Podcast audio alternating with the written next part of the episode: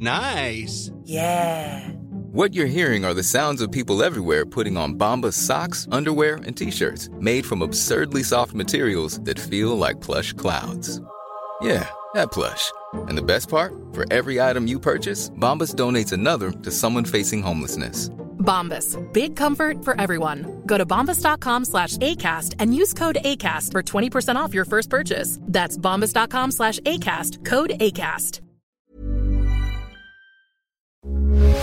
Heraldo Radio, con la H que sí suena y ahora también se escucha.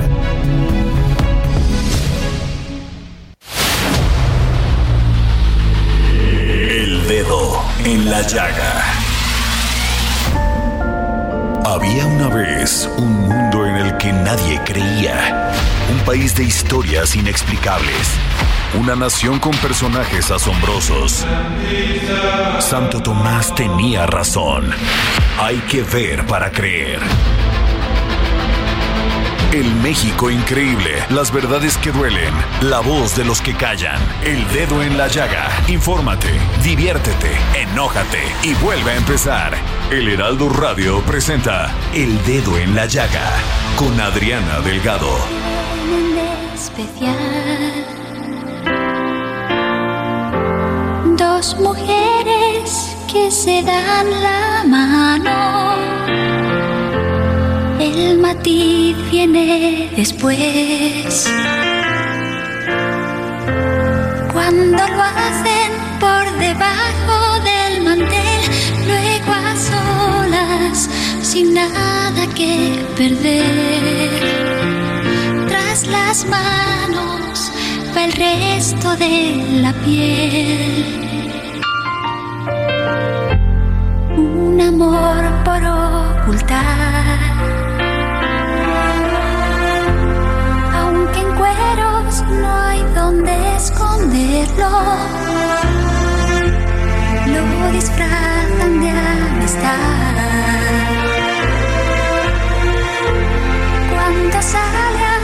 Pasear por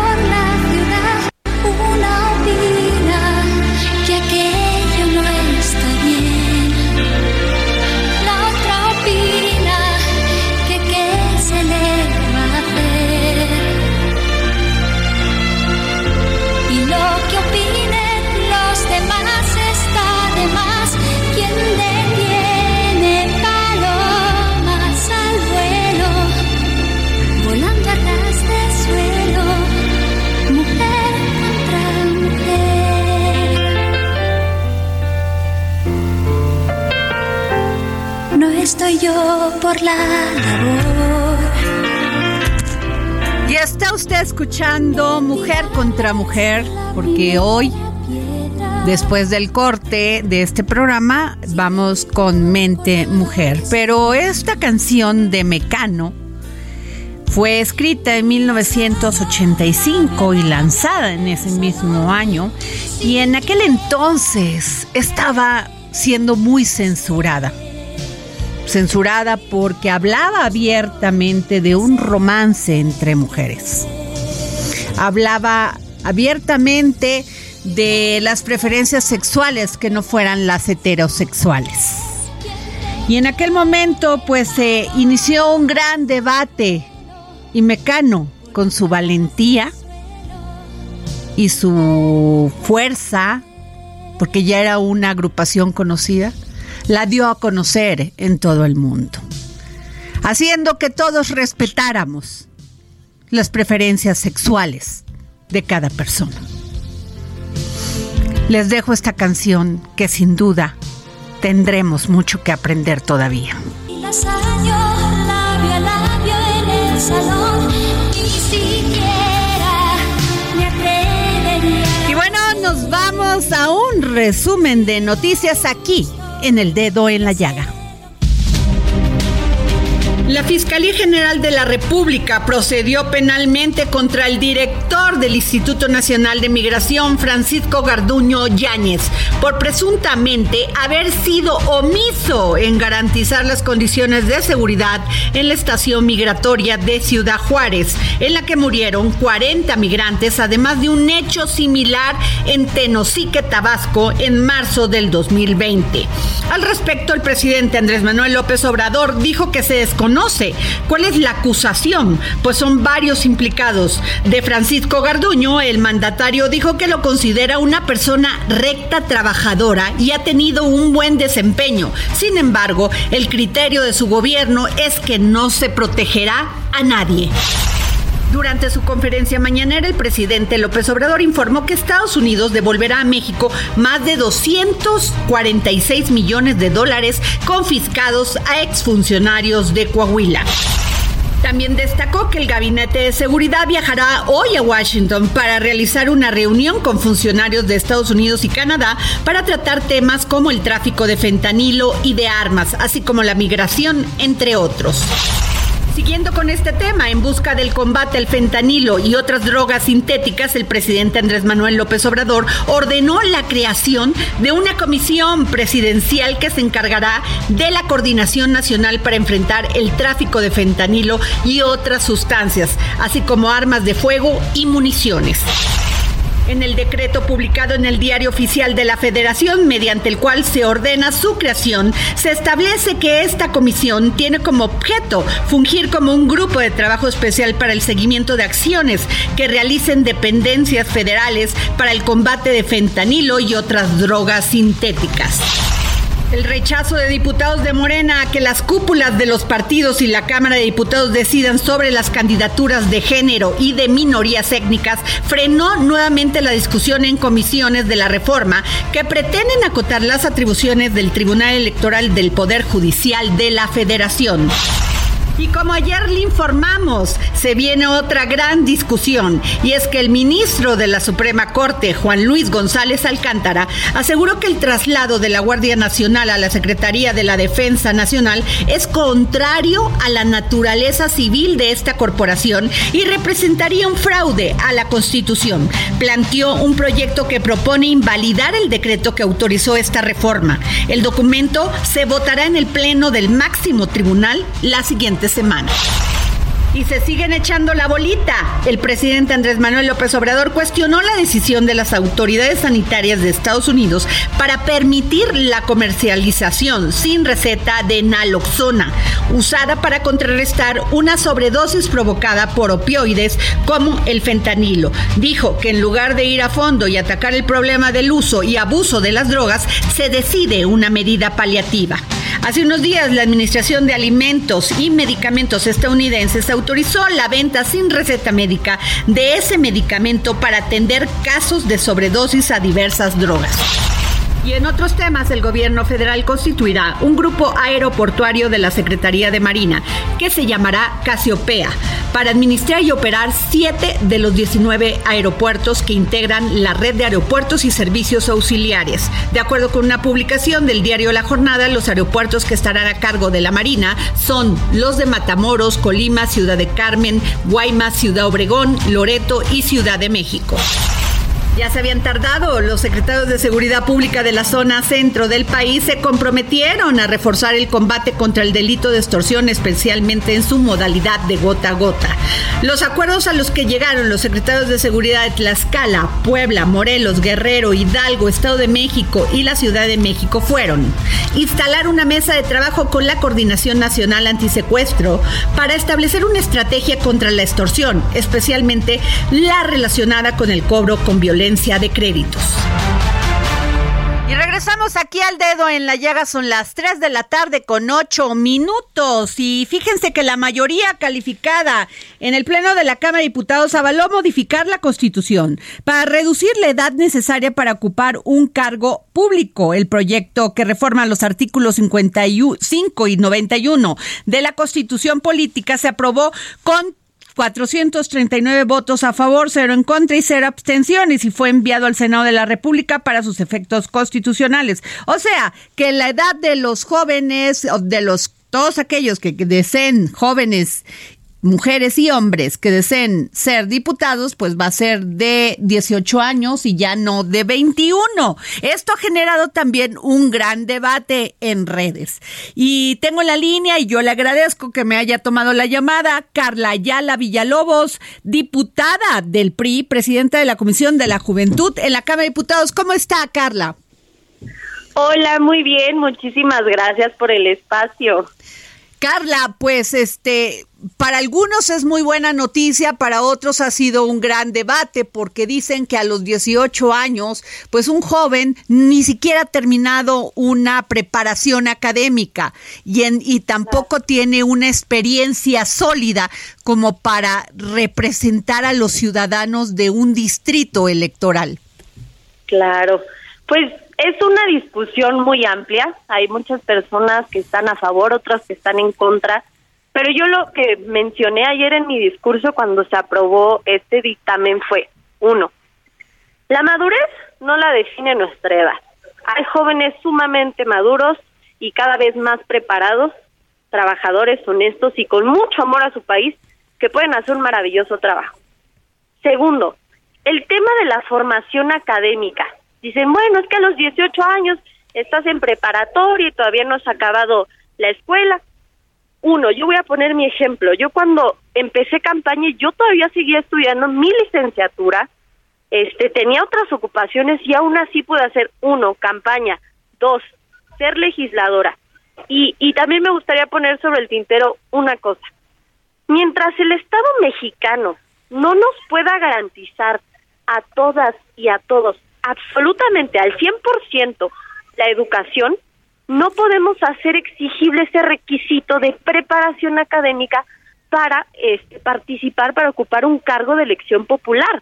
Yo creo que esa decisión queda en la gente, en nuestros electores, si se sienten o no identificados con nuestro perfil, sea joven, sean, o sea, y también me gustaría dejar otra cosa este, clara esta iniciativa no es una cuota. Esto lo hacemos con el hecho de, de, de poder darle esa representación total al derecho constitucional que tenemos a votar. Si a los 18 años nosotros como jóvenes podemos votar, ¿por qué no vamos a poder ser votados?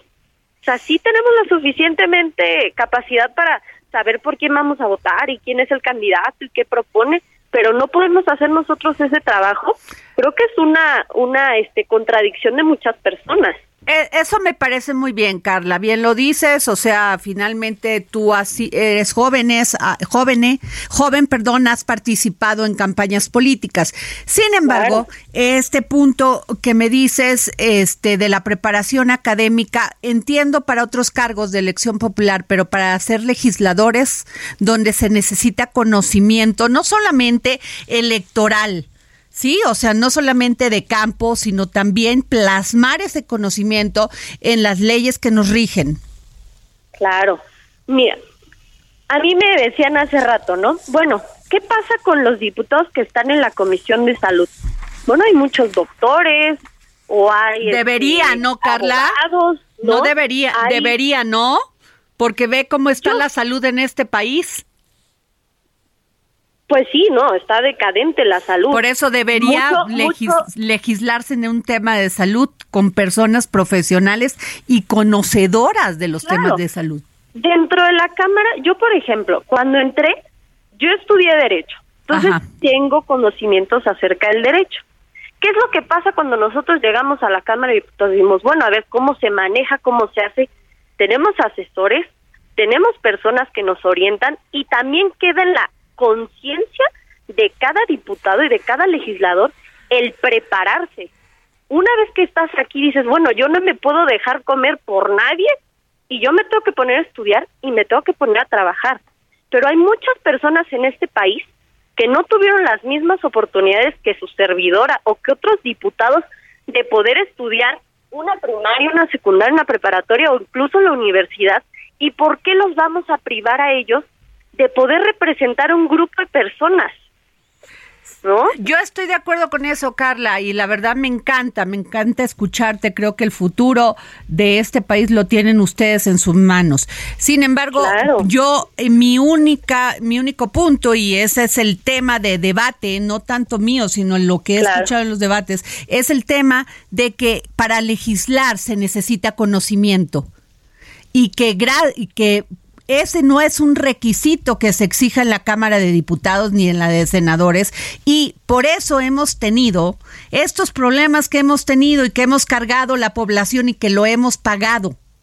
¿Sí? Que tenemos personas que hacen leyes sin conocimiento de causa y luego les preguntas a integrantes de las comisiones de a qué se refiere lo que acaban de aprobar y no saben decírtelo. Exactamente, exactamente. Entonces, creo que obviamente se tiene que revisar los perfiles primero de las personas que van a ser candidatas. Sí, cuál ha sido tu experiencia, no has tenido experiencia, has hecho, no has hecho, y va a quedar en la, la, la en la conciencia de cada partido político a quién va a proponer. Pero tú crees Yo que un hablar- joven de 18 años o una joven de 18 años tiene la suficiente experiencia? Tendría que haber empezado a los 15 años a hacer eh, trabajo político. Yo, por ejemplo, yo empecé a los 18 16 años a hacer trabajo político. Yo llegué aquí a la Cámara sí con muchas dudas, sí con muchas inquietudes, pero creo que la juventud va de la mano con la experiencia que tienen muchos de mis compañeros. Yo me he podido acompañar de ellos, oye cómo se hace, oye cómo ves esto, y creo que esa es la parte bonita, combinar sí las ganas, este, la honestidad que tenemos los jóvenes, la motivación, con la experiencia que han tenido muchos de los legisladores que están ahorita. Claro. Y creo que el acompañamiento nos ha podido funcionar, a mí me ha podido funcionar muy bien, y, y, y creo que eso no debe ser una limitante para ningún Claro. joven. Esto no es una cuota de ninguna manera. Aquí no no estamos obligando a ningún partido político. A los 18 años tú tienes que dar candidatura. No, no, no. No es una cuota. Simplemente respetar ese derecho. Ahora te si pregunto. los políticos nos Ajá. piden, claro. Ajá. No, dime, dime. No, te pregunto otra cosa, este Carla. Si este en estos momentos tú como joven política diputada, eh, ¿cuáles son los principales problemas que enfrentan los jóvenes en este momento en México? Yo creo que el acceso a la educación Ok. Segundo, el poder encontrar, porque aquí no es como que se te venga del cielo algún trabajo, porque es buscarle y buscarle y buscarle un trabajo, trabajo que sea digno y que sea bien remunerado.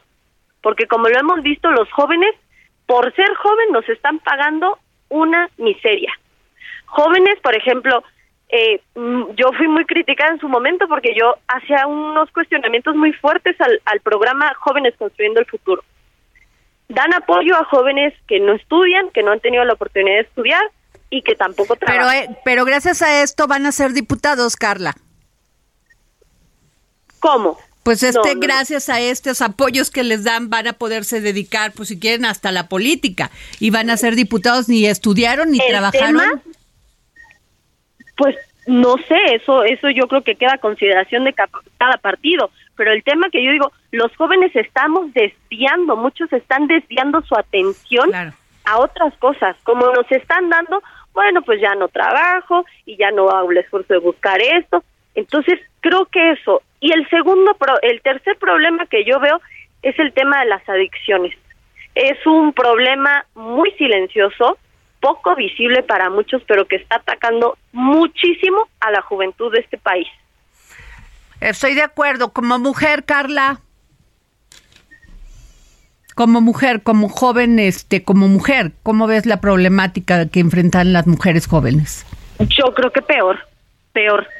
No es por atacar al gobierno actual, pero simplemente hemos visto incremento en la violencia contra la mujer, pocas oportunidades, menos de las que tienen los hombres para las mujeres, menos salarios, menos oportunidades, cuántos feminicidios, cuántas desapariciones no han habido y la mayor cantidad de, de, este, de estos hechos pues le suceden a las mujeres.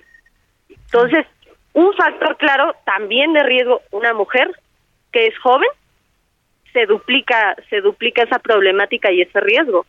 Claro. Eh, eh, Carla, y aquí vendría mi, mi pregunta, Carla Yala Villalobos, diputada del PRI. Eh, te preguntaría, cuando tú entras a un trabajo en la iniciativa privada, pues te piden, lo primero que te piden es un grado académico. Luego te piden en empresas, por ejemplo, como la de Tesla, que se va a venir a instalar aquí, ingenieros, pues que, que tengan una, una acreditación. Y en algunos otros cargos te piden experiencia. ¿Por qué no tendría que hacer eso así en el Congreso? ¿Por qué? Porque nosotros estamos representando a una ciudadanía con ciertas inquietudes que creo que ningún mexicano ni ningún ser humano es tonto como para no entender las necesidades y cómo se pueden resolver. Entonces, el representar a alguien puede ser, por ejemplo, los líderes de colonia, que saben perfectamente lo que vive su colonia, qué ha pasado, conocen a todo el mundo y tal vez ellos no tuvieron la oportunidad de estudiar la universidad. ¿Por qué le vas a quitar a ese líder de colonia la oportunidad de representar a toda esa gente que ha venido representando durante toda su vida perfectamente? ¿Por qué le vamos a quitar la oportunidad a esa persona de hacerlo por el simple hecho de que no tuvo las mismas oportunidades que nosotros?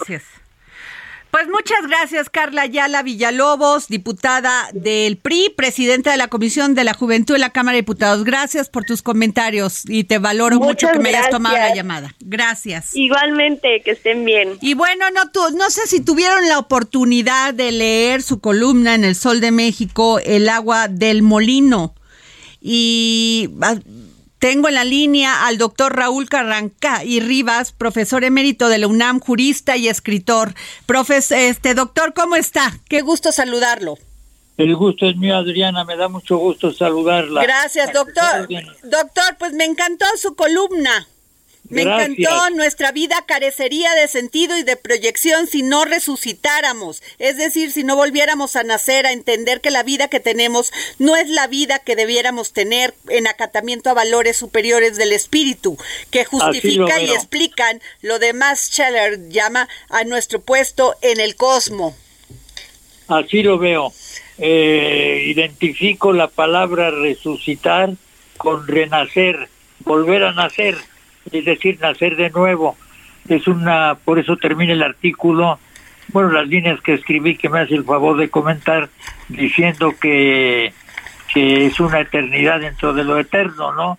Que no tiene fin, que no tiene límite alguno. Sí, así lo veo yo, porque se festeja de manera muy superficial la importancia y trascendencia de una semana como la que acaba de pasar. Y yo creo que en el occidente, en la cultura occidental, este hecho dejó un impacto y una huella importantísima que define nuestra cultura, nuestro estilo de vida, nuestra forma de ser. Y me parece que, que lo toman o bien con frivolidad o bien con indiferencia. Bueno, ya ve cómo son las cosas. Por eso yo pensé, ya que tengo la oportunidad de escribir en el sol, pues voy a meditar sobre esto que me parece que define y da un trazo magnífico al sentido de nuestra cultura, repito, y de nuestra modo, nuestra y de nuestra sociedad, de nuestra sociedad, porque no podríamos explicarnos si no fuéramos seres pensantes, sensibles, inmersos en una sociedad con ciertos compromisos. Y yo creo que gran parte de la violencia que padecemos Así es. es el desconocimiento de estos valores. Ya ve que en México tenemos ese gravísimo problema. Entonces, ¿cómo se remedia? Bueno, pues vamos a remediarlo, por lo menos a comenzar a remediarlo mirándonos a nosotros mismos, entendiéndonos a nosotros mismos, para sobre esta base definir lo que pasa y lo que sucede. Yo así lo veo y, y es mi punto de No, vista. a, a mí me encantó, doctor, y ahí también le preguntaría a usted que es una persona, una persona muy admirada y re- muy reconocida, porque usted habla de humanizar en el sentido de recobrar el camino. Ahí cómo, cómo se, este, esto en esta discusión sobre el sistema legal que tenemos y que Yo muchas le oí veces sobre el sistema sobre el tema de los derechos humanos cuando se rompe esto, doctor. Sí, entiendo, entiendo. Yo pienso que no puede haber, por cierto, la Constitución dice que están reconocidos en el texto supremo y no es así, Adriana querida. Si usted se pone a ver la Constitución, no hay una enumeración de los derechos humanos. Lo que está claramente definido es la garantía para tutelar esos derechos. Así es. Es un punto de vista de aclaración nada más que creo que es interesante y que vale la pena dentro del tema que estamos este tratando. Pero me decía usted que los derechos humanos son un punto fundamental dentro de la cuál fue exactamente la pregunta porque me perdí. Sí, este que eh, usted habla de humanizar. Sí, sí. Y es precisamente lo que usted bien dice, hemos perdido. Exactamente, sí, porque se confunde el humanizar con algo despreciable, como si el humano fuera algo negativo, algo mínimo, cuando yo entiendo que el hombre, el hombre resucitado, va, puede que parezca escandaloso lo que voy a decir, pero para mi manera de pensar y de sentir, el hombre resucitado se ha humanizado en el sentido de fundirse con el todo y si cabe la expresión de divinizarse, es decir, lo humano se ha hecho divino. Muy bien. En el sentido pues de, de, de, una conjunción con grandes valores que define nuestra cultura. Es mi punto de vista, queridísima Adriana. Muchas gracias, doctor Raúl Carrancay Rivas. Gracias por esta llamada. Sigue a Adriana Delgado en su cuenta de Twitter arroba Adri Delgado Ruiz. Además, te invitamos a enviar tus opiniones y comentarios en texto o por mensaje de audio a través de WhatsApp al 55 2544 3334. Y si quieres escuchar El Dedo en la Llaga de El Heraldo Radio, en cualquier momento y donde quiera que te encuentres, Life is full of awesome what ifs, and some not so much, like unexpected medical costs. That's why United Healthcare provides Health Protector Guard fixed indemnity insurance plans to supplement your primary plan and help manage out of pocket costs. Learn more at uh1.com. Carga el podcast disponible en Spotify y iTunes.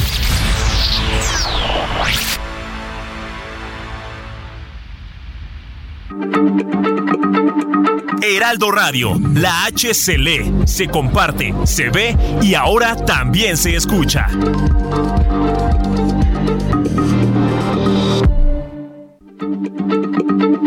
Heraldo Radio, la H se lee, se comparte, se ve y ahora también se escucha.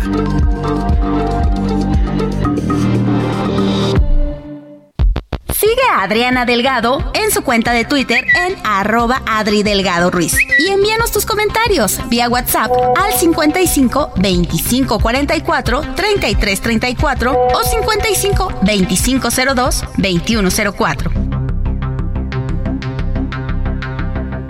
Adriana Delgado entrevista en exclusiva al actor y poeta Joaquín Cosío. Las redes sociales, el mundo de la comunicación cambió. Incluso podríamos decir que se democratizó. Todo mundo puede expresar cualquier cosa eh, en estas redes sociales. ¿Qué piensa usted de esto? Bueno, eh, desconfío un poco de ellas. Como usted lo dice, todos podemos opinar de todo. Por un lado, pues es una perspectiva muy democrática, pero por otro lado, pues habla un panorama donde los temas se banalizan de pronto de una manera increíble.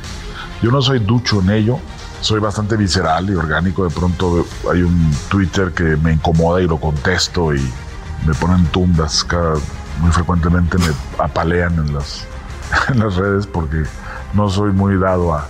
No tengo habilidad, soy muy orgánico, muy impulsivo.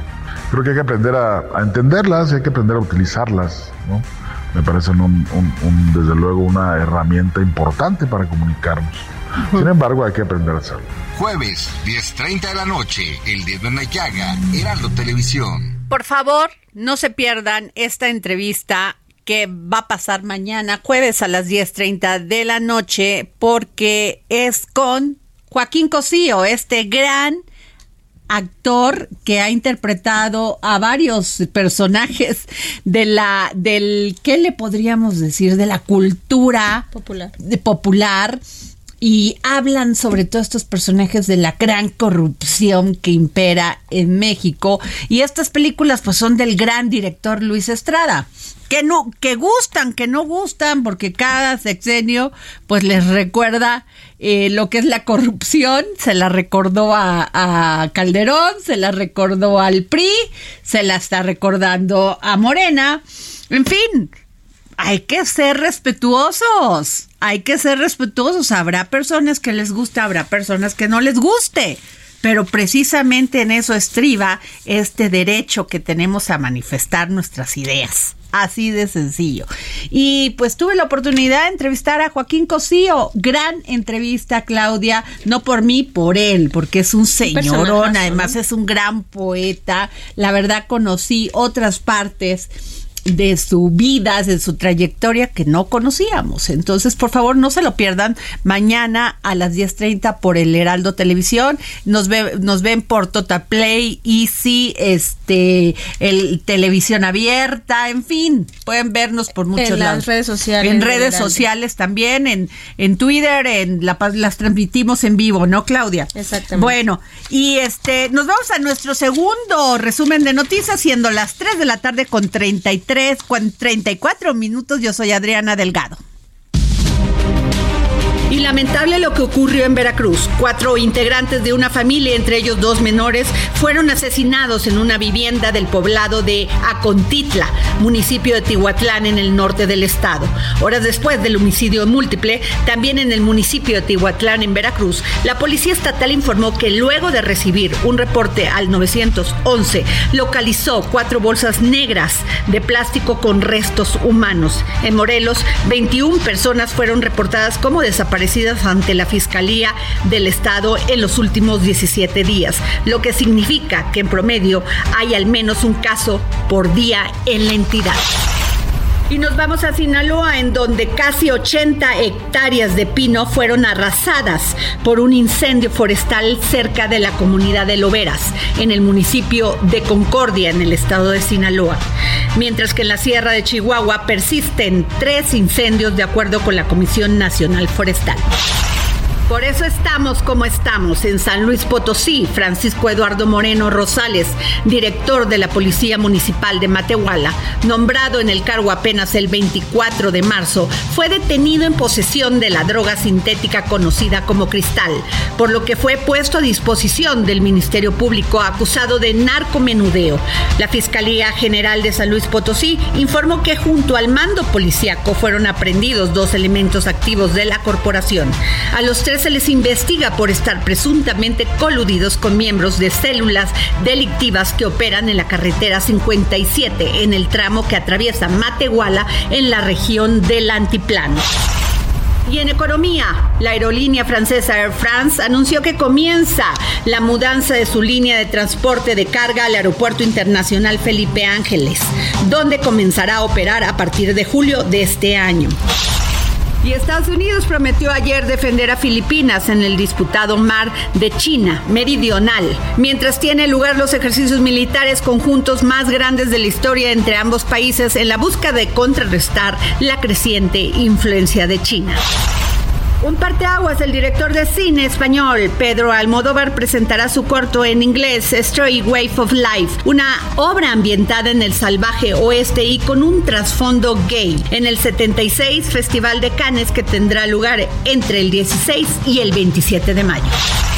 Y gran noticia, Lou López, originaria de Guadalajara, pero también con nacionalidad francesa, se convirtió en la primera mexicana en ser elegida en el draft de Women National Basketball Association, liga profesional de básquetbol en Estados Unidos. Y los invito a leer y escuchar mi columna en el Heraldo de México, Deudores Alimentarios, ya basta. Recientemente se aprobó que si un padre no cumple con la pensión alimenticia de sus hijos, no podrá tramitar documentos esenciales como la credencial para votar, el pasaporte o la licencia de conducir. Tampoco postularse a un puesto de elección popular, hacer trámites notariales para la compraventa de propiedades ni contraer matrimonio. ¿Era necesario llegar a eso? Los números dicen que sí. No se la pierdan. Ruta 2023. Y en exclusiva del Heraldo de México, para ustedes, Ruta 2023. Delfina Gómez, candidata morenista al gobierno del Estado de México, aseguró que no descansará hasta devolverle la seguridad a la entidad, la cual es una de las más peligrosas a nivel nacional. Entre las acciones para prevenir delitos, Delfina Gómez explicó que habrá vinculación de las cámaras de seguridad y botones de pánico de las unidades de transporte con los C5. Además, depurará el número y la calidad profesional de custodios, ministerios públicos y peritos con agentes que sean capaces para estar a su cargo.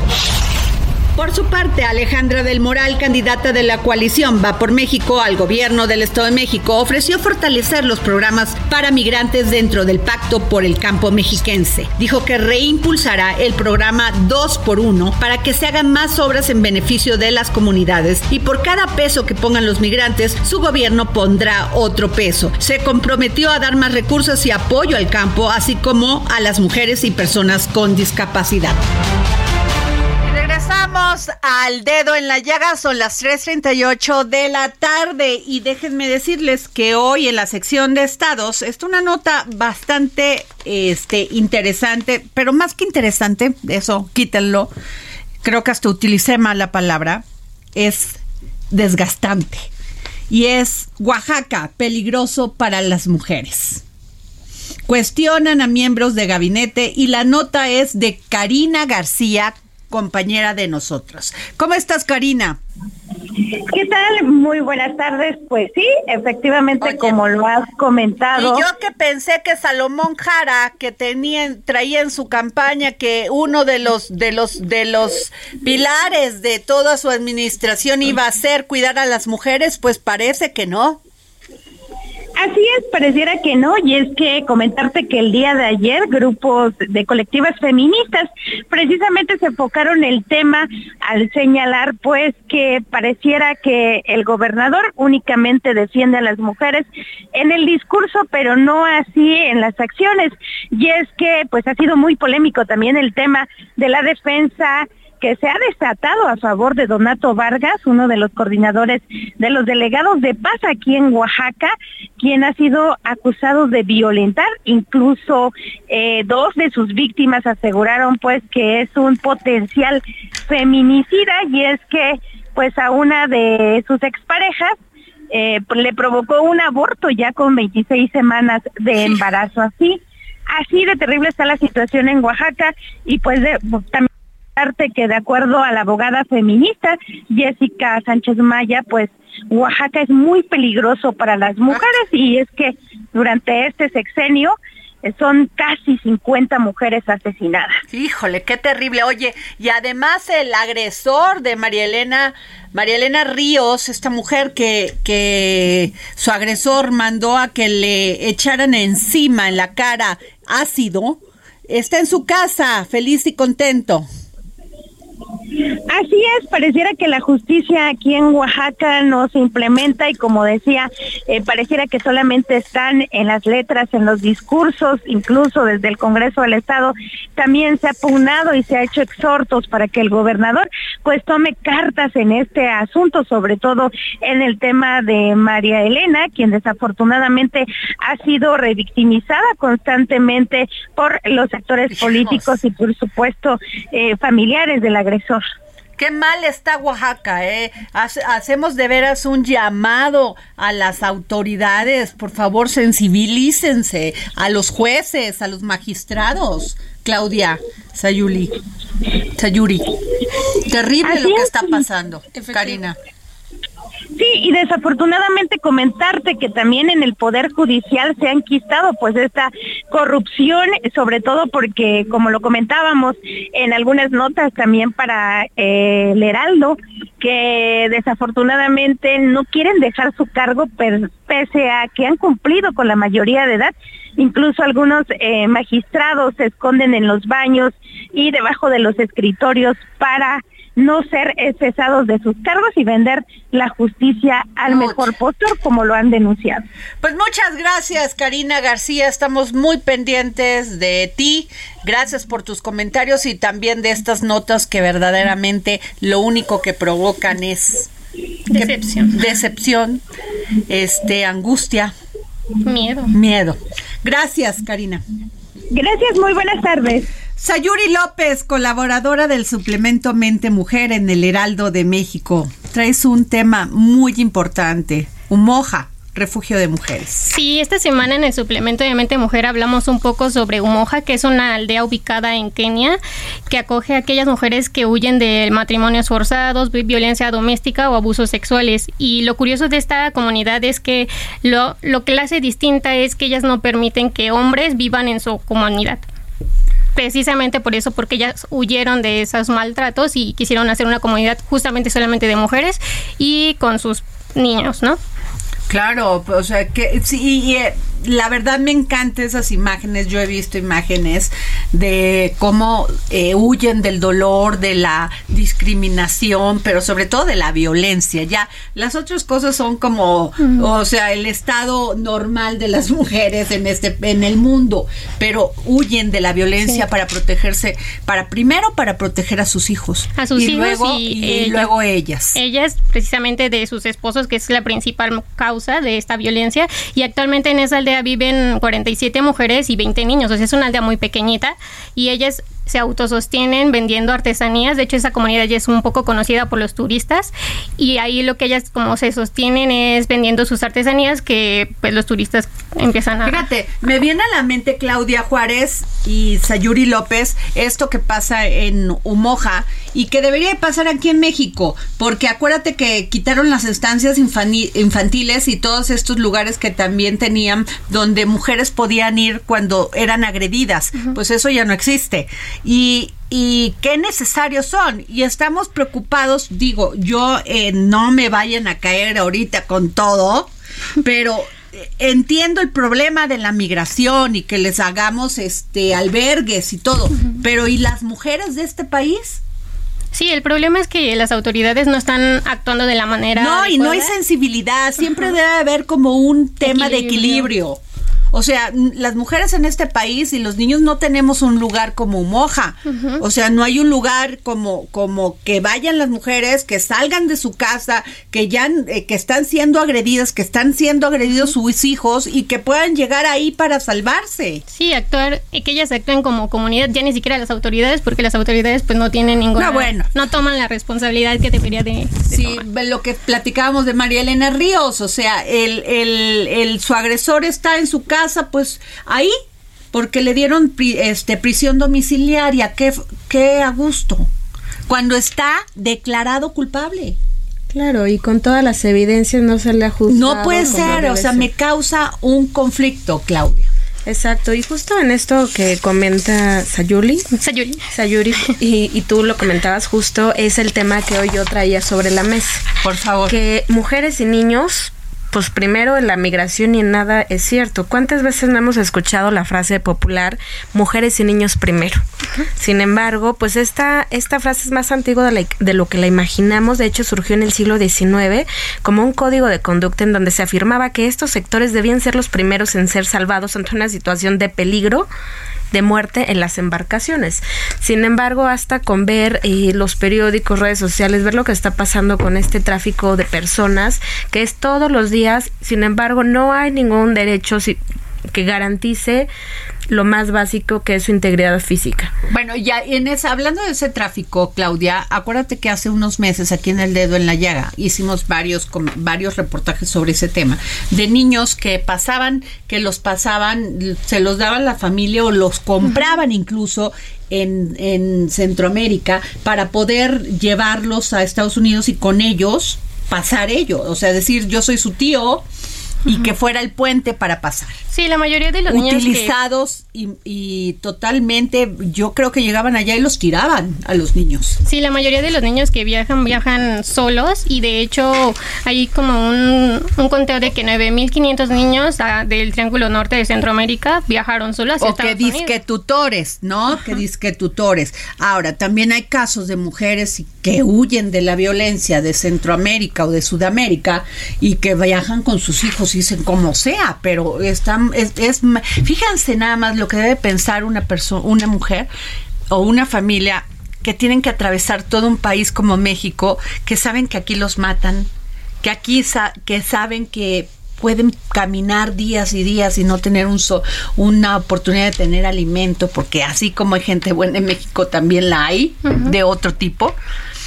Y, y se exponen y dicen, es preferible esto que la muerte en mis, en mis países. Y esto viene porque hace unos días la ministra, la vicepre- vicepresidenta, perdón, la vicepresidenta de El Salvador dijo que pues que México tenía la culpa y que había que que este que eh, ¿cómo dicen que dijo de lo de migración del Instituto de Migración tenía la culpa por todo lo que había pasado en Ciudad Juárez? Sí tiene razón. Pero yo creo que No, no vamos dándonos ellos. con el mismo tema, ¿no?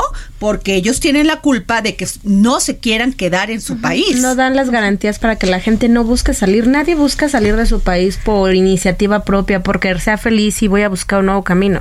Buscan garantías Y mejores, sobre todo en El Salvador que huyen de las maras, ¿no? Que O se sea, supone que están claro, actuando, pero... y me encanta el presidente Bukele diciendo queremos ser un país diferente y pobre, la- de veras que la tienen muy difícil, pero además también Nicaragua con ese señor, Nicaragua, el Daniel Venezuela, Ortega, o sea, Venezuela. Los problemas a nivel Latinoamérica son visibles y palpables, tanto es así que el flujo de migrantes crece cada año.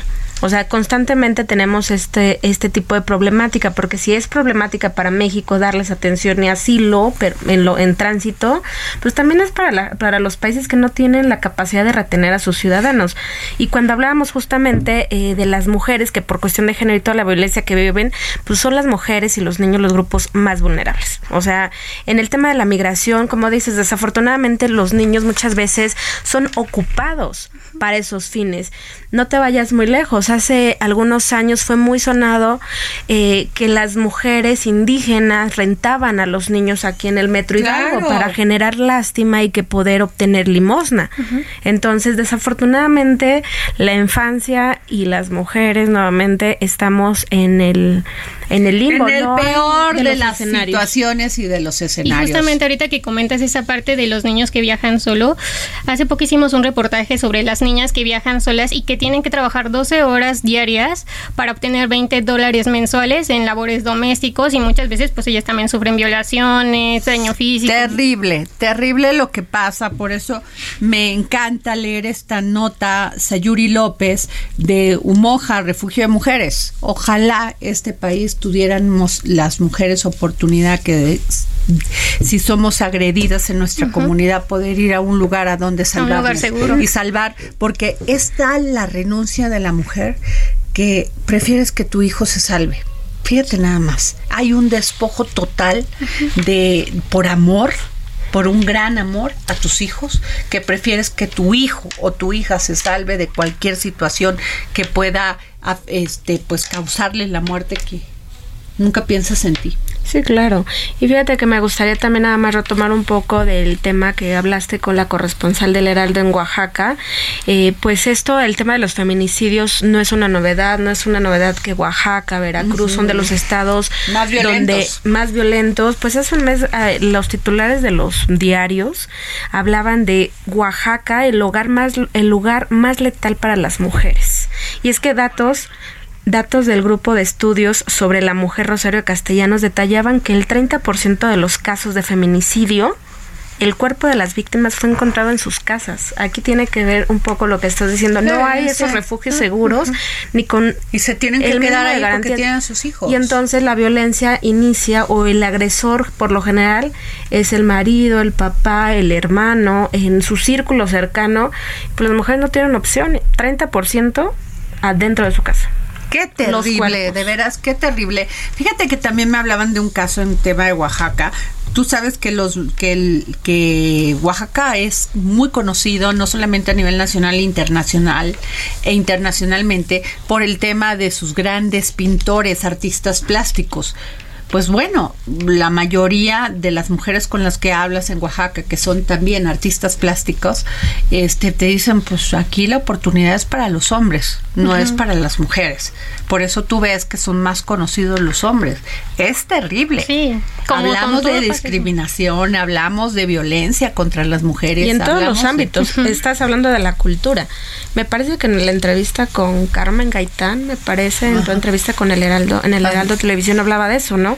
Que las exposiciones son para hombres o en algún momento se dieron solo para hombres, por eso es que había más conocimiento de los artistas masculinos que de las Así mujeres. es. No porque no hubiera talento, sino porque no, estaba estaban dejado. visibilizadas. Y además Oaxaca con la riqueza cultural que tiene, la, la riqueza gastronómica, la riqueza artesanal, la, todo el tema de la cultura popular, es una cosa impactante. ¿Qué vamos a hacer? ¿Cuáles cuál sería el, el- el- tema? ¿Cómo lo resolvemos? Primero no hemos resuelto lo de los feminicidios, siguen se- siguen sucediendo, no no damos, sigue existiendo la impunidad, sigue existiendo la discriminación y en la Cámara de Diputados toda la discusión es pura banalidad y frivolidad. No tengo nada en contra de la legisladora con la que platicaste, pero justo, ¿no? Estos temas que realmente son tan, tan importantes y tan prioritarios quedan en el limbo. O sea, ni siquiera es como que sean temas para ganar votos o adeptos en campaña, ni siquiera los tocan, pero entonces desvían la atención en iniciativas que no quiero demeritarlas, pero en iniciativas para, para discutir si un bueno, legislador puede ser legislador a partir de los 18 años. Me parece una banalidad y una frivolidad. Y no sé si viste la imagen de, de Santiago Krill con su iPad aquí. Ay, ahora sí ya le vamos a dar chance a los jóvenes. Perdón. Perdón, a ver, ¿tú cuándo le das chance a las mujeres? ¿Cuándo has peleado en la tribuna y decir, vamos, esta, esta sesión va a ser para tratar el tema de cómo legislar y poner penas más, más severas al tema de la discriminación y de los feminicidios. O yo no sé ustedes, pero de bote pronto no se me viene a la cabeza un tema que haya sido de trascendencia nacional, que haya sido impulsado por Ah, Santiago cero, cero, No cero, cero, cero. Además, el- la verdad, yo hoy en mi columna que hablo de deudores alimentarios, digo, ya basta. Ya por lo menos las senadoras se pusieron realmente el, el, el traje, el traje como ciudadanas y como mujeres para exigir que los deudores alimentarios ya haya penas más fuertes. Que no tengan oportunidad de tener identidad de nada. Porque dejaron a sus niños olvidados y ellos como si a mí esa no es mi responsabilidad. Exacto. Pero bueno, esto fue todo en el dedo en la llaga. Gracias, Sayuri. Muchas gracias, gracias. gracias, Claudia Juárez. Nos vemos mañana. Nos escuchamos mañana y nos vemos también. El Heraldo Radio presentó El Dedo en la Llaga con Adriana Delgado.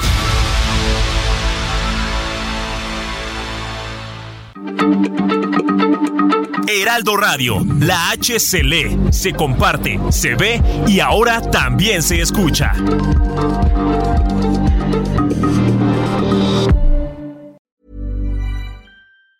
Planning for your next trip? Elevate your travel style with Quince. Quince has all the jet setting essentials you'll want for your next getaway, like European linen, premium luggage options, buttery soft Italian leather bags, and so much more. And it's all priced at 50 to 80% less than similar brands. Plus, Quince only works with factories that use safe and ethical manufacturing practices. Pack your bags with high-quality essentials you'll be wearing for vacations to come with Quince. Go to quince.com slash trip for free shipping and 365-day returns.